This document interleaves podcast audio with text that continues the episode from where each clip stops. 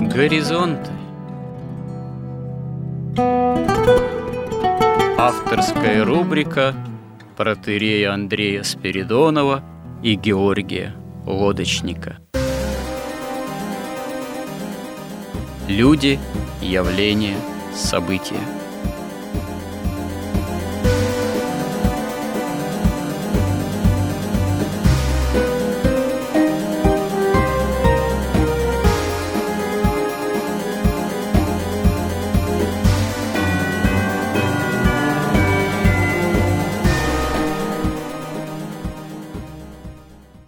Добрый день, уважаемые радиослушатели.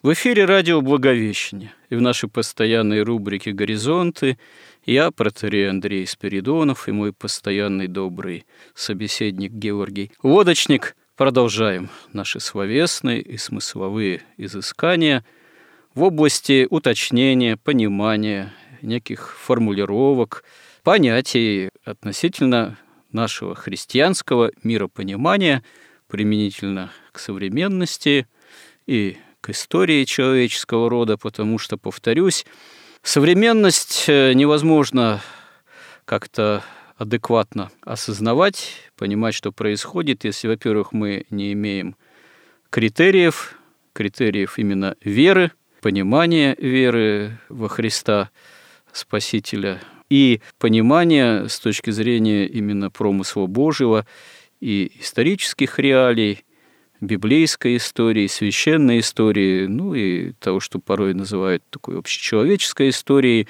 Ну, собственно говоря, священная библейская история, она неотъемлема от общечеловеческой, а общечеловеческую вне контекста библейского понять тоже невозможно. Последний далеко не один сюжет мы посвятили пониманию русофобии – Казалось бы, для кого-то русофобия, понятие русофобии может иметь какой-то узкий такой смысл. Многие, наверное, думают, что под этим подразумевается некая ненависть вообще к русскому народу, к русской крови, к русскому этносу, к России, к русской истории. Но это скорее тоже такое узкое понимание, потому что, как мы уже говорили, повторюсь, русофобия – это, вообще-то говоря, ненависть вообще к истине.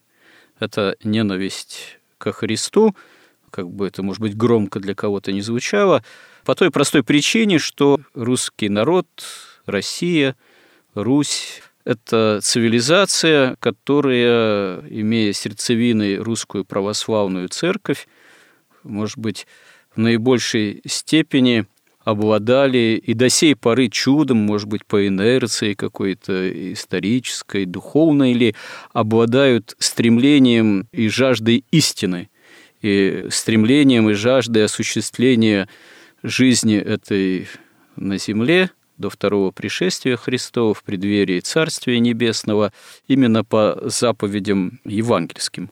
Нельзя сказать, что это всегда как-то идеально осуществлялось в истории и русской церкви, и русского народа, и русского государства, царства.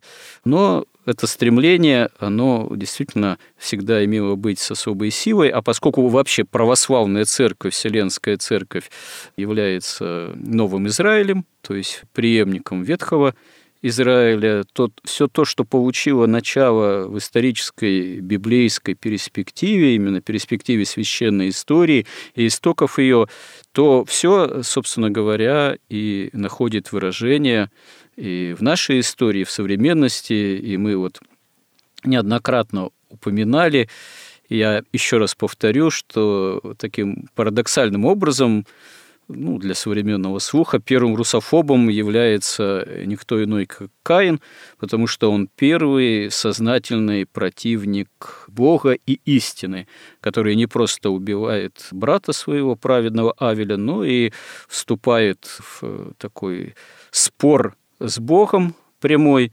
напрямую ужет в лицо Богу, и это все порождает явление не просто одного Каина, но и его духовных наследников, каинитов, которые, как вот некое духовное можно сказать, своего рода собрание, антицерковь, как говорят некоторые мыслители, а также часто и справедливо цитируемый нами Евгения Авдеенко – это такая антицерковь, которая паразитирует на истине, на церкви истинной э, во Христе. И, собственно говоря, это э, собрание, которое может не иметь никаких четко очерченных э, границ, я здесь не имею, веду какую-то конспирологию, которая любит э, искать определенные группы, группочки, группировки, клубы и присваивать им какой-то особый конспирологический, так сказать, статус, э, некой такой закулисы. Дело совсем не в этом.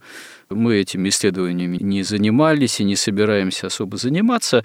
Мы говорим, о, пытаясь определить духовную суть событий. И вот э, в этом отношении мы остановились на том, что есть явление русофобии как ненависти и сопротивления истине, некое вот метафизическое такое, которое берет начало в Каине, а оно находит себе воплощение уже в следующих нескольких уровнях русофобии, которые можно обозначить как геополитический уровень, следующий вполне актуальный для нас – потому что мы видим, какие события происходят, и, в общем-то, фактически э, с войной на Украине, которая уже перестает быть просто специальной военной операцией, а уже фактически, и это признают и наши власти, превращается в войну в собственном смысле. Причем войну, имеющую не узко-локальный характер, а приобретающий все более и более глобальные очертания.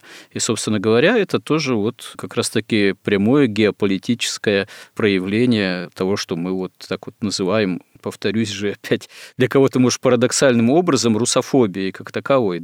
Надо нам поговорить о том, что такое русофобия геополитическая, а следом следующий уровень русофобии – это уровень культуры, уровень культурной русофобии. И здесь это тоже довольно непростой должен быть разговор, потому что геополитика, проявления геополитические, они имеют какие-то более осязаемые очертания, более, может быть, в какой-то степени я бы не сказал, что простые для анализа, но более очевидные проявления, пусть даже и непростые, сложные, скрывающие в себе какие-то тоже механизмы, достаточно действующие скрытым образом, то вот культурная русофобия – это явление еще более, может быть, в своих механизмах скрытое, но проявляющиеся непосредственно. И в современной нам реальности, в жизнедеятельности нашего общества, народа или представителей народа, элит, представителей культуры. Но об этом речь еще впереди, а пока остановимся, да, вот на теме о том, что такое в современном мире и применительно к истории всеобщей в том числе, что такое русофобия геополитическая. Вот Теперь вам, Георгий, слово, как бы вы это определили на самом деле? Ну да, мы говорили, что поскольку вообще весь мир – это иерархия с точки зрения христианства, и все, что происходит у нас на земле, есть следствие того, что происходит на небе, то есть в мире идей, которые, воплощаясь по иерархии причинно-следственных связей, по иерархии бытия и сознания, в конце концов материализуются в нашем здесь материальном мире. И мы говорили, что и русофобия, да, можно выделить четыре основных уровня. Это метафизический уровень, который, собственно, и определяет все остальные уровни. Это геополитический, культурный и частный. Такой частный индивидуальный уровень русофобии, то есть как эта русофобия в конце концов проявляется в мышлении, в эмоциях и действиях каждого отдельного русофоба. Дальше мы говорили, что такое русофобия вообще. Мы говорили, что идей всего две, основных идей, которые определяют всю историю и вообще всю жизнь каждого человека, можно сказать, борьба этих двух идей.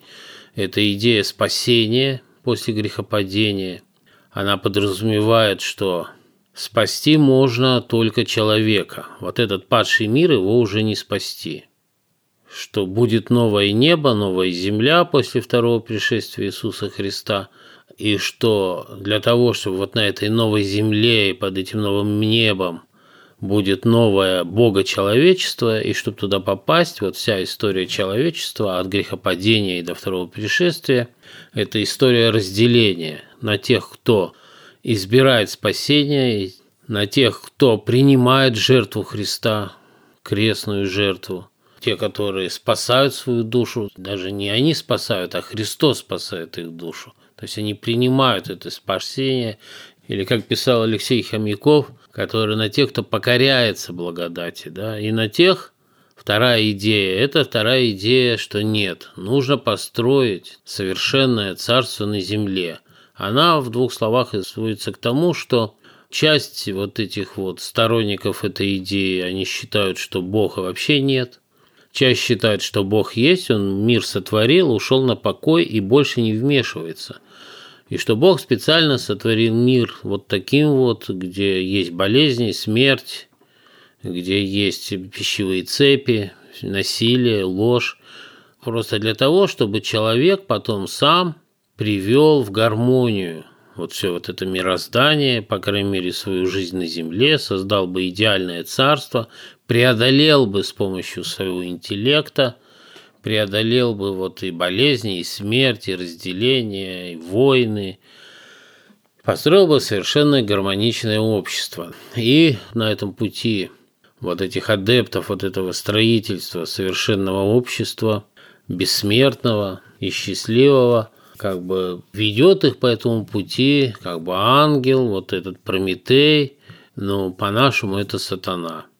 Но, во-первых, они утверждают, но если Бог в покое, то не может никак Сын Божий воплотиться и кого-то спасать, он устранился полностью от мира – это еще и Спиноза с Декартом примерно так говорили. То есть это две такие идеи. Русская идея, она избирает вот это спасение. То есть это христианство, православное христианство, чистое настоящее христианство, которое предполагает дождаться второго пришествия Иисуса Христа и именно не как вот даже не просто сохранить истину, сохранить веру, а сохранить православное царство на земле. Мы говорили, и даже Красная площадь построена как храм для встречи Иисуса Христа во втором пришествии. Правда, сейчас там мощи Ленина лежат. Стало быть, придется ему таким образом встречать тоже. Все же воскреснут при втором пришествии. И он, получается, бедный своими мощами тоже воскреснет в своем зикурате, что ли, не знаю. Да, и даже как-то меня это немного заинтриговало упоминание об этой идее, что Красная площадь, да, она так построена, как место встречи при втором пришествии самого Господа.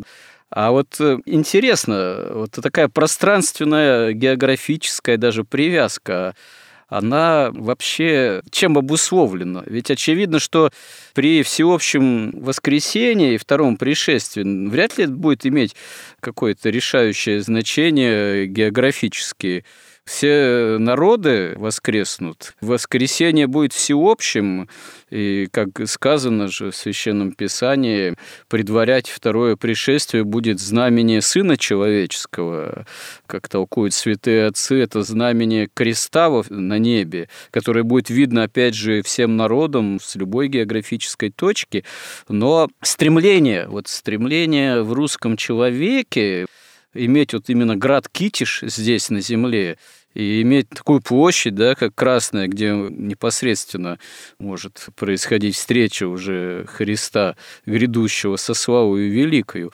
Повторюсь, а чем это вот обусловлено? Это вот обусловлено некой жаждой осуществления такой правды Божией, имеющей схватологический характер в привязке вот именно к земным каким-то реалиям, координатам. Что за этим стоит действительно?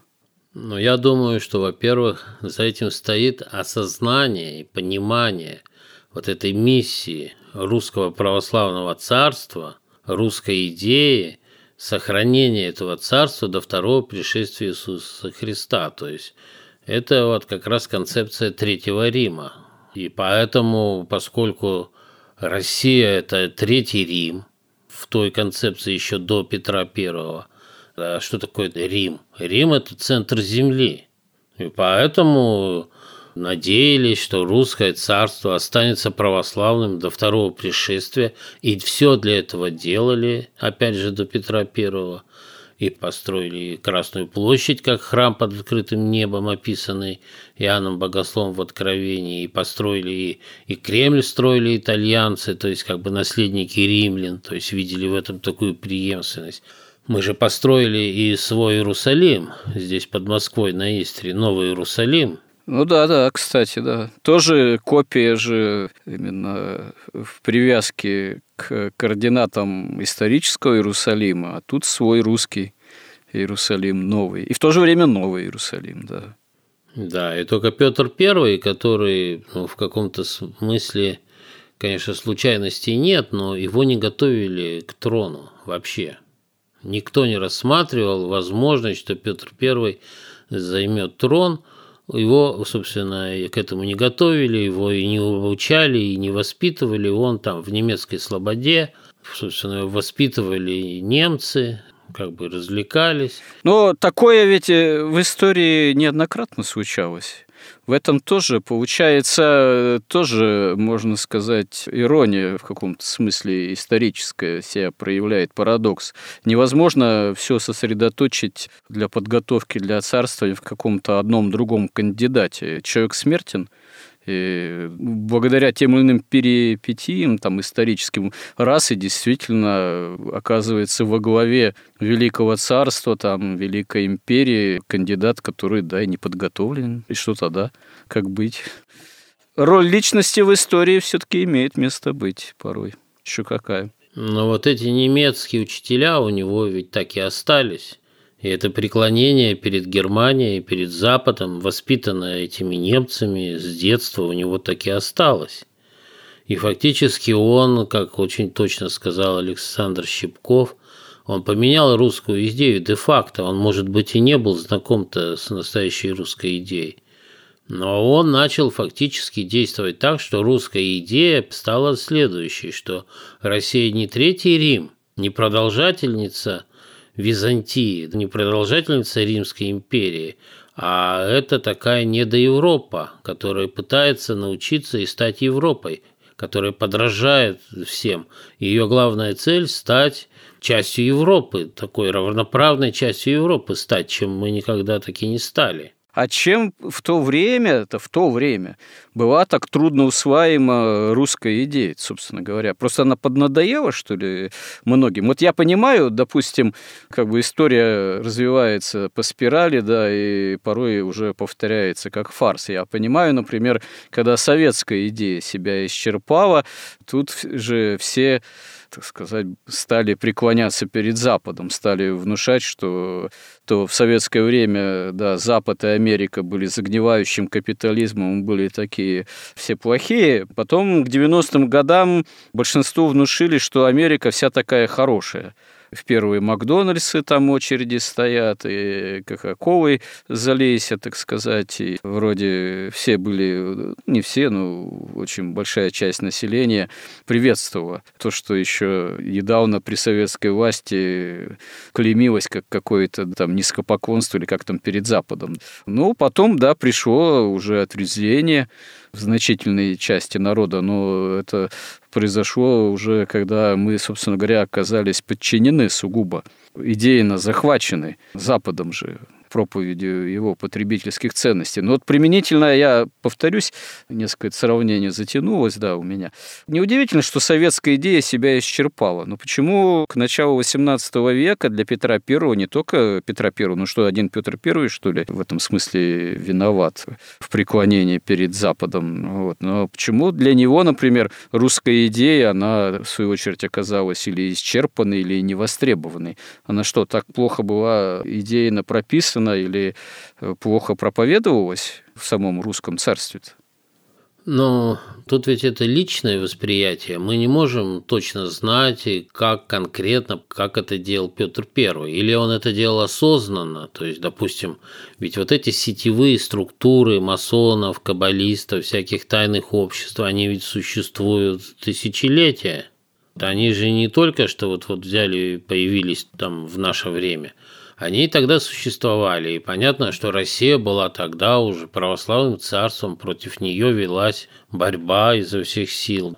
И, конечно, когда подросток, которого не обучали, который ходил там в этой немецкой слободе, его учили немцы, его воспитывали немцы, не русские священники. Мы не знаем, насколько он был верующий. А судя по вот этим там его ассамблеям, оргиям, которые он устраивал, так это, скорее всего, так, для проформы он был верующим. Вы знаете, я вот недавно встретил такое толкование относительно Петра Первого его этих всешутейных соборов, которые обычно приводят, что ну вот это же прямо антицерковные, антихристианские пародийные какие-то забавы, мягко говоря. И толкование встретил такое, что на самом деле эти все шутейные соборы – это было пародия на католическую церковь. То есть ни, ни в коем случае не на православную, не на русскую церковь, а на церковь э, якобы католическую.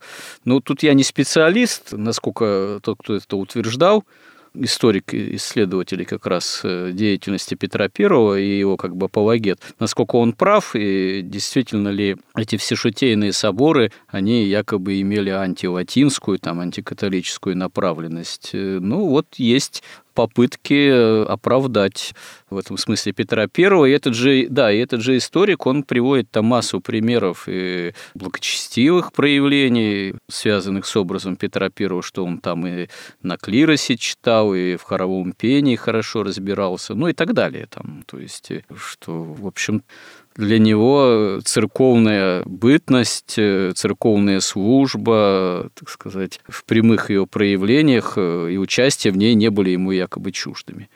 Ну вот не знаю, как это все действительно реально сочеталось. Ну, во-первых, он же ведь жил в тотально верующем мире, да, и в православной стране. То есть это часть культуры и русской в него все равно каким-то образом он ее впитал. Другое дело, что вот когда он был подростком, вот эти немцы воспитали в нем вот это преклонение перед вот этим Западом. Его вот превосходство в технической модернизации, да, в техническом прогрессе. И он, ведь мы не знаем, может, он вообще не поднимался до вот этих вот, до уровня идей и не совершенно осознанно это не делал. Он ведь нигде не формулировал вот эту идею, да, он нигде не отменял идею Третий Рим.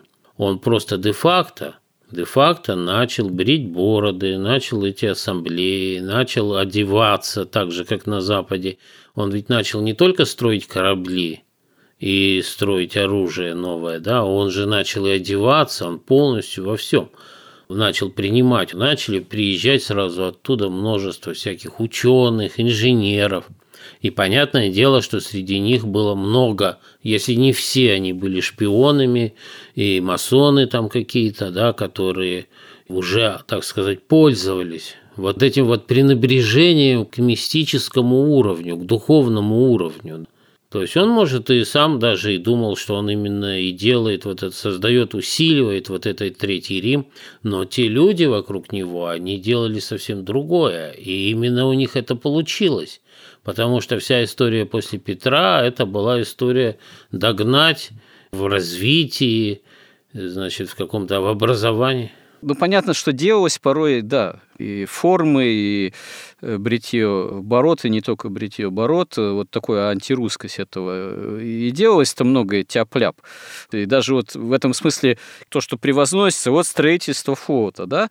Ну да, флот свою роль сыграл первый, и строили его, но он же, между прочим, очень быстро сгнил потому что он делался тяп-ляп. Он не так делался, как англичан. Не так э, обрабатывалась древесина, а порой никак поначалу не обрабатывалась. Не обшивалась там медью, чем-то еще, э, так сказать. Потом пришлось уже после Петра или когда там строить уже второй, там какой вход уже более грамотным образом. Но я это к чему? замечаю. -то. Вот при всем при том, при всем при том, а все-таки в общей направленности деятельности Петра промысл Божий разве не действовал? Потому что победы-то все равно были очевидные. Запад нас не завоевал. Над шведами, и не только шведами, мы победы, так сказать, осуществляли. Потом, позже, да, была там эпоха дворцовых переворотов, и разные тоже были и истории, но произошло создание регулярной армии, так называемый «золотой век Екатерины», хотя при этом секуляризация, она только усиливалась. Это как бы такие процессы переплетающиеся. И мы об этом уже говорили, повторюсь, да, эти все реформы и регулярная армия, ее создание, и необходимость ее кормить и так далее, оно породило, это, собственно говоря, и феномен русского дворянства более позднего, которое, как мы уже тоже говорили, э, собственно говоря, во многом стало и оппозиционной-то режиму, и потребовало себе привилегий. Ими желая на них настаивая, это породило раскол в русском обществе, и между дворянством и крестьянством, которое потом породило революционные процессы, уже окончательно вызревшие к 20-му столетию и революционным катастрофам начала 20-го столетия нашим, не в последнюю очередь. Но все-таки нельзя ли усмотреть и действия промысла Божьего тоже в течение XVIII века и в деятельности Петра, который способствовал все-таки возвышению России? А то ведь некоторые считают историки, что не будь Петра, нас бы более продвинутый и развитый Запад просто-напросто покорил бы, да, и сделал бы еще тогда своей колонией в плане, так сказать, колонии вот именно такой ресурсный, что называется же. Но ведь он это сделал, в конце концов, Запад-то. То есть вы считаете, что он все-таки подчинил Россию Западу? Ну вот сегодня мы пытаемся снова восстать. Ну, подождите, сегодня и Петр, и история Петра это все-таки не одно столетие даже уже. А вот смотрите, вот дело в том, что это вот, на мой взгляд, это классический просто пример, когда высшее променяли на низшее. Когда забыли, отмахнулись или сделали вид, что нет, вот это вот высшее, вот эти идеи, там Третий Рим, продолжать вот быть первым и главным на земле Римом, который ориентирован на пришествие, на встречу Иисуса Христа, на сохранение православия на земле и развивать византийскую традицию, византийскую культуру, а они говорят, да какая разница, ну мы будем в Европе, она тоже христианская, да, будем гнаться за Европой, вот она нас там в пушках и кораблях обошла, давайте их догоним. Дело в том, что ведь вот если так посмотреть, время же в мироздании течет не одинаково, на духовном уровне оно очень медленно, на самом высоком оно просто вечность, да, и чем ближе к вечности, тем медленнее время. Интересная мысль, да. А здесь на Земле оно течет очень быстро. И вот мы променяли вот это земное на небесное. А вот эти каббалисты, я сразу, пока дальше не ушли, хочу уточнить. То есть получается с этой точки зрения, что Петр I – это один из таких главных русофобов нашей истории? как бы, да, он такой прямо открыто. Вы сами говорите, он боролся с русскостью во всех формах, в культурных, там, да, даже в психических каких-то, да, психологических. У него была цель превратить из России в Европу. То есть, э, с этой точки зрения, его как э, именно русофоба не оправдать все-таки, да? Я думаю, что никак. Мало того, что это очень поучительный пример и для нашей нынешней власти – то есть, когда пренебрежение высшим в пользу низшего, чем оно кончается? Ну, у нас-то образ Петра Первого сейчас в такой чести, все-таки и памятники стоят, и тут годовщины всякие, и плакаты. Ну, потому что, понимаете, вот все, вот с Петра Первого у нас общество распалось на две части. На западников и православных. Западники, они все время усиливали свои позиции. Сначала они там были на уровне аристократии, потом это все перешло на уровень интеллигенции. То есть у нас даже вот как бы элита говорила на французском языке. Многие не знали русского языка и презирали русский язык до Пушкина. То есть это было как бы совершенно очевидно. У нас как бы одна страна и две цивилизации как бы сосуществовали. И западники победили, их абсолютный апофеоз победы западников – это Октябрьская революция. Но сначала буржуазная революция, предательство царя, предательство отечества, предательство веры, расстрел царской семьи, ритуальный, магический.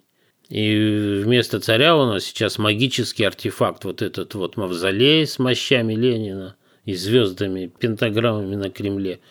То есть это их полная победа. То есть все большевики, они все западники. Все либералы, они все западники. Это же ясно. И дело в том, что когда вот Петр I променял высшее на низшее, а вот эти вот каббалисты, они с удовольствием, пожалуйста, стройте корабли, но только поменяйте идею. И вот эта идея, она воплотилась со временем. Просто если говорить, что на духовном уровне прошло очень мало времени, как она реализовалась здесь у нас на Земле. То есть вот эта вот идея стать не до Европы, она была полностью реализована большевиками, и сейчас после перестройки, другое дело, что мы дошли вот до края. То есть мы изо всех сил, мы, мы отдали полстраны, мы отдали все свои ресурсы, мы изменили свою систему образования, мы там полностью все пищали, но просили стать частью Запада. Мы говорили «Единая Европа», от Лиссабона до Владивостока, там все-все-все-все отдали. Но нас не приняли, потому что никакой у них совершенно никогда и не было этой задачи принять Россию. У них была задача уничтожить русскую церковь, потому что у них они уже давно, как тысячу лет, находятся под полной властью вот этих сил тьмы, сил вот этой вот тайны беззакония, тайны установления вот этого устройства совершенного царства земного, единого на всей земле. Они давно под этой властью. А они только средства, вот как сейчас у, там у американцев средства Украина, так они сами средства американцы вот у этих вот магических там каких-то орденов и структур. Поэтому те-то, они понимают, что вот Россия – это удерживающий.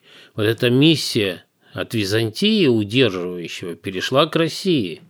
И Россия не дает им построить, не дает. Они прямо видят, что русская православная церковь и окружающее, защищающее ее царство, в котором реализуются в какой-то, ну, в значительной степени православные как бы заповеди и законы, оно не дает, оно усиливается и не дает установить вот эту единую власть вот этих, ну, антихриста. Поэтому тут мы переходим на вот этот как раз геополитический уровень. Потому что метафизический уровень ну, это, как бы можно сказать, три части. Да? Это первое – это Каин. Мы говорили, суть каинизма заключается в том, что Каин заключил вечный завет с сатаной, чтобы построить вот такое совершенное общество на земле, и в качестве этого завета он принес жертву своего брата, праведника. Каинизм – это принесение в жертву праведника ради вечного завета с сатаной. Потом это масонство, вот этот вот Вавилон, вот эти каменщики Вавилона. Это уже магия. Это опираясь на магию, которая реальная наука, построить это царство, уже без какой-то там кровавой жертвы. Но цель у них одна и та же. Это как бы ученичество у сатаны.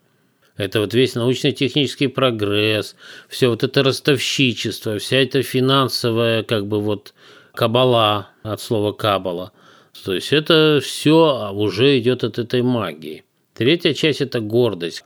Для того, чтобы спастись, нужно смирение христианское. Когда говорит человек, я не хочу, я буду сам, но это тоже противится этой идее вот спасения. Да? Это тоже, в конце концов, приводит человека, даже если он и не каинит, и если он и не масон, и не каббалист, и не маг, а просто гордый, он ну, может стать там каким-нибудь большевиком, там, я не знаю, или либералом, но он тоже будет строить совершенное какое-нибудь общество здесь.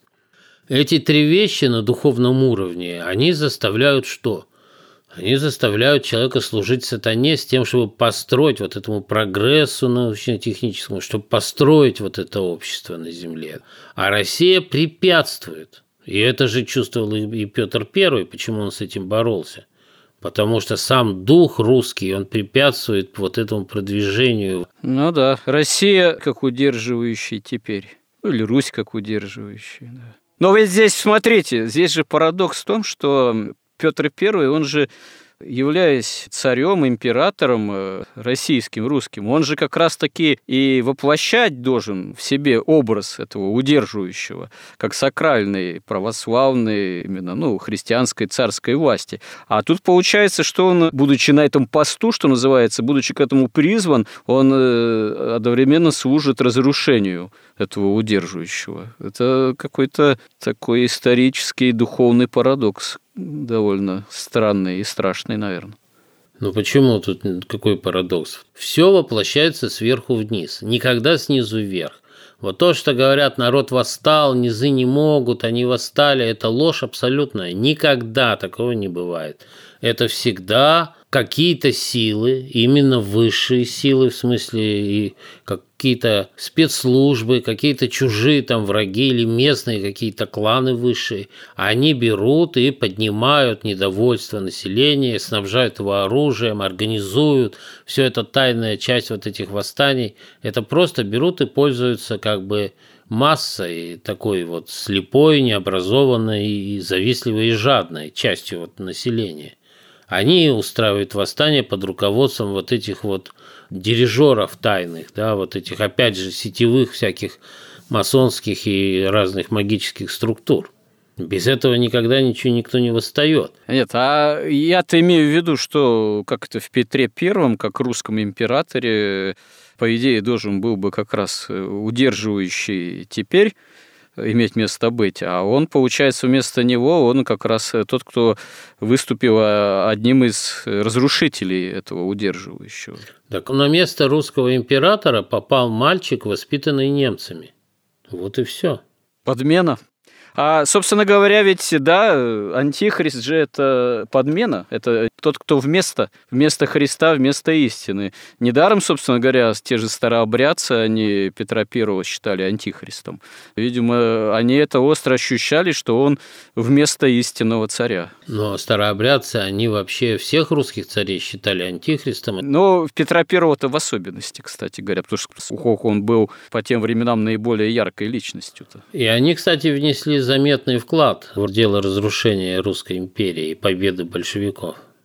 Ну, это известное дело, и поддержка ими большевиков, да, это тоже известно. То есть в этом смысле они, да, тоже в плане разрушения удерживающего теперь сыграли свою роль, а это еще один парадокс, потому что вроде уж они-то древли православные противники должны быть как раз-таки всякой антихристовой власти, а они способствовали приходу еще более антихристовой в таком случае власти. Просто в их понимании, миропонимании старообрядческом, там ведь действительно очень сильная была привязка именно к сакрализации царской власти.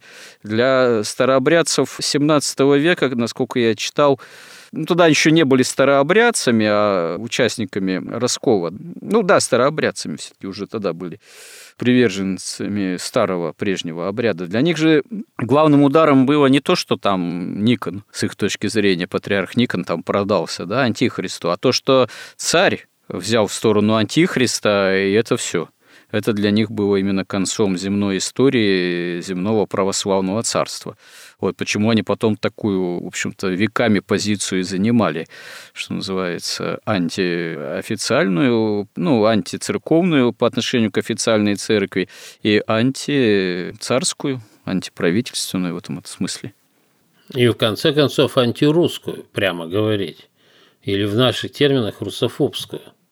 Потому что русская идея – это не только сохранение веры, но сохранение православного царства. Именно с ним они боролись столетия и совместно с масонами победили. Ну, боролись, потому что с их точки зрения это уже царство перестало быть царством истинным. Оно стало царством скорее антихристовым в их понимании. Ну да, и вот мы видим как раз вот этот Петр Первый, это, во-первых, как раз часть вот этой вот геополитической русофобии.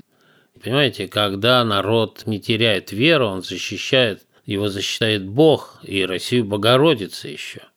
Поэтому геостратегически, геополитически вот эти силы, они-то они -то магии, они понимают, что все низшее следствие высшего. Поэтому им именно важно было, они с удовольствием променяли свои технические достижения на вот эту, на отказ от русской идеи, на отказ от духовности. И как бы Россия утратила вот эту вертикаль, высшую часть своей как бы иерархической структуры, духовную часть утратила. И эти идеи, которые они приняли от масонов Запада, они просто взяли и вот за эти там 300 лет реализовались. Конечно, не без поддержки тех же самых всяких сетевых там тайных обществ, но они реализовались, потому что вся идея уже действовала сама по себе, потому что все образование стало такое, да, пропитано этим западным духом. То есть, в конце концов, когда пришли большевики, мы даже календарь приняли. Они вообще уничтожили большевики всю культуру русскую, даже на уровне просто вот, не знаю, там быта, бытовой пищи, кухни – то есть, собственно, мы сейчас оказались ни с чем. И вот дойдя до конца, отдав все, поняв, что нет, каким-то образом все-таки мы поняли, наши власти, наша олигархия поняли, что их не возьмут в Европу. Что цель, и сейчас они же на Западе открыто это, ведь открыто говорят, наша цель – расчленить Россию, лишить ее ядерного оружия, получить контроль над ее ресурсами, превратить их в много маленьких там государств, о чем они еще не говорят, что конечная задача у них, то, с чем не справились их любимцы, большевики, это все-таки уничтожение русской православной церкви. Это главная их геополитическая задача. И в этом весь смысл геополитической русофобии, которая потом трансформируется в культурную ну да, и довольно ловко выстроенный вот на протяжении 20-го столетия и примененный в конце 20-го и начала этого 21 века. Это как морковка для вот этой элиты, которая мечтала, что ее туда возьмут, в Запад. Никто их не собирался туда брать. Это как морковка перед ослом, так сказать, бегущим, который видит ее, бежит за ней, бежит, а догнать он ее все равно не может. Да, вот и мы должны хотя бы выводы сделать из этого, что это не само собой получилось, это не действие прогресса в том смысле, как ее представляют, что вот это вот развитие, развитие, вот мы доразвились до большевизма, до социализма и чуть не дошли до коммунизма, но вот стали, значит, снова капиталистами. Но капиталистами мы стали уже не православными, мы стали такими как бы буржуазией, такой капиталистами технократическими – где у нас уже уровень вот этой вот в духовной иерархии, он еще стал во много раз ниже, чем был при Петре Первом. То есть у нас вообще все высшее как бы игнорируется. Вот у нас сейчас специальная военная операция. Почему у нас специальная военная операция, а не война? Потому что нация, не имеющая идеологии, войну выиграть не может. Потому что война требует напряжения всех сил – Война требует мотивации не денежной, потому что за деньги умирать невозможно, не карьерной, потому что ради карьеры тоже умирать глупо. Она требует духовной мотивации, война. А поскольку у нас идеологии нет и ничего кроме денег выше нет, объявили еще слово патриотизм, за которым непонятно, что стоит, Понятно патриотизм олигархов, да, но непонятно патриотизм безработных, да, это непонятно никому. Мы об этом уже говорили, я кое-что дополню. Постепенно, может, постепенно, во-первых, уже понимание спецоперации стало трансформироваться в понимание того, что эта спецоперация уже вышла за рамки или выходит спецоперации, и это уже все-таки скорее война, чем просто спецоперация, это раз. Потребность в том, что нужна идеология, она идейная, более заявленная, ясно составляющая, она тоже есть. Другое дело, что нет пока реальных, я как вижу, поисков этой идеологии, идеи этой. А что искать? Да, и что ее искать, когда для нас, христиан, понятно, что она, как говорится, может быть для нас, для Руси, только ну, христианской, евангельской и так далее. Ее просто надо применительно к современным там реалиям и понятиям сформулировать. Но у меня, знаете, есть такое опасение, что к этому не только элиты, верха, так сказать, власти не готовы. У меня такое ощущение, что большая часть народа еще тоже к этому не вполне готова для большой части народа, в том числе и которые воюют, для них подспудно мотивация патриотизма, самосохранения, сохранения России, безусловно, имеет значение. Но это еще, наверное, в сознании современного русского человека, причем русский человек, это может быть не обязательно по крови русским, он там, не знаю, может чеченцем быть или башкиром, или тувинцем, но это все Россия, русская армия воюет, по сути, вот. Но тут еще примешивается много чего. И, кстати говоря, вот, собственно говоря, денежная составляющая, например, финансовая, она здесь тоже одним из э, мотивов является достаточно серьезных, потому что э, сейчас все равно воюют прямо контрактники, которые получают по современным меркам, ну, для народа, по крайней мере, простого, достаточно серьезное денежное обеспечение, там, вознаграждение. Я не считаю, что это плохо. Я э, не считаю, что это вообще не должно быть. Но здесь вопрос, что вообще оказывается наиболее действенным. Вот. И я пока не вижу среди большинства участвующих в этих самых серьезных военных действиях, ну, прямо христианской мотивации. По одной простой причине. Даже если, например, посмотреть большинство роликов, которые записывались и до сих пор порой бывают в интернете непосредственно на передовой, там очень количество мата, так сказать, брани соответствующей оно ну, зашкаливает. Оно почти в каждом ролике присутствует. Или прямо, или там запикано, что называется, и так далее. И почти нигде я не вижу, чтобы кто-то говорил «Господи, помилуй», там, или какие-то при этом использовал молитвы. Это, на мой взгляд, свидетельство о довольно печальном нравственно-духовном состоянии э, нашего народа, и в том числе тех, кто находится на передовой. И будет ли это как-то переламливаемо, я не знаю. Чтобы это переламливалось, должна быть осознанная христианская мотивация личная, в том числе у тех, кто с оружием в руках на поле брани готов положить свой живот, как мы говорим, в молитвах за веру и Отечество. А вот насколько это за веру и в самом деле осуществимо в настоящий момент в первых же рядах на переднем крае, я, честно говоря, не понимаю. И это очень серьезный вопрос. Но дело в том, что иначе нам просто не победить. Это вспоминается вот этот фильм, тот самый Мюнхгаузен. Да, там он говорил, война, а мы не готовы. Но редко бывает такая, начинается война, когда все к ней готовы. Но мы к ней не готовы, действительно, да, потому что у нас непонятно, ради чего, какого будущего мы вообще сражаемся. Вот там говорят, что да, мы должны отстоять независимость, суверенитет и территориальную целостность. Но для чего? Для того, чтобы там какие-то олигархи с британским, там, датским, израильским гражданством выводили отсюда, там, или американским гражданством выводили отсюда колоссальные деньги ради этого, что ли?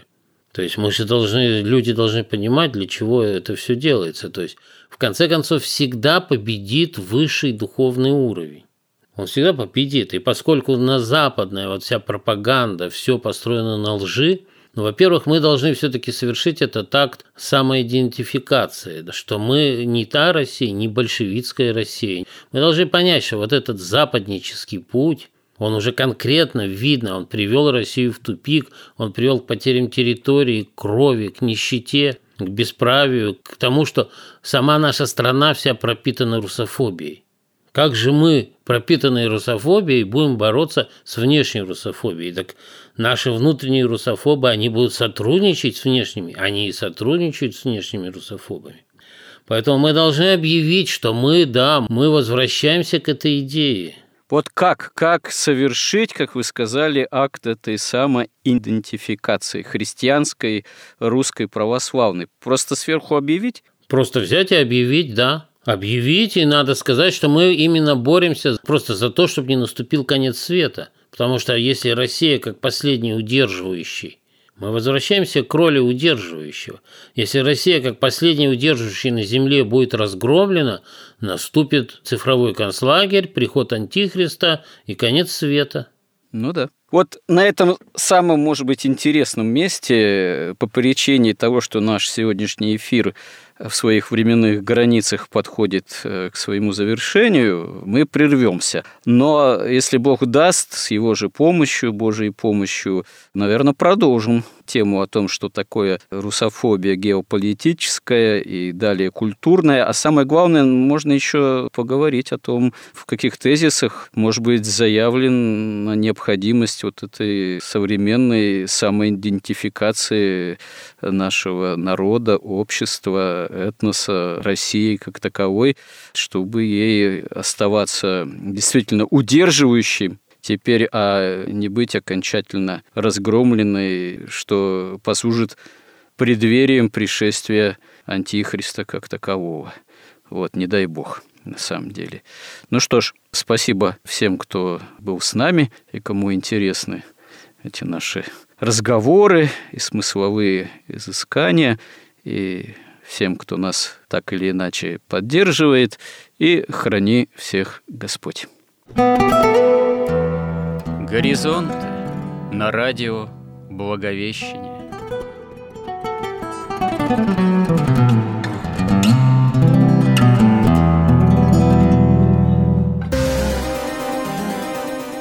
Разговор вели протеерей Андрей Спиридонов и Георгий Лодочник –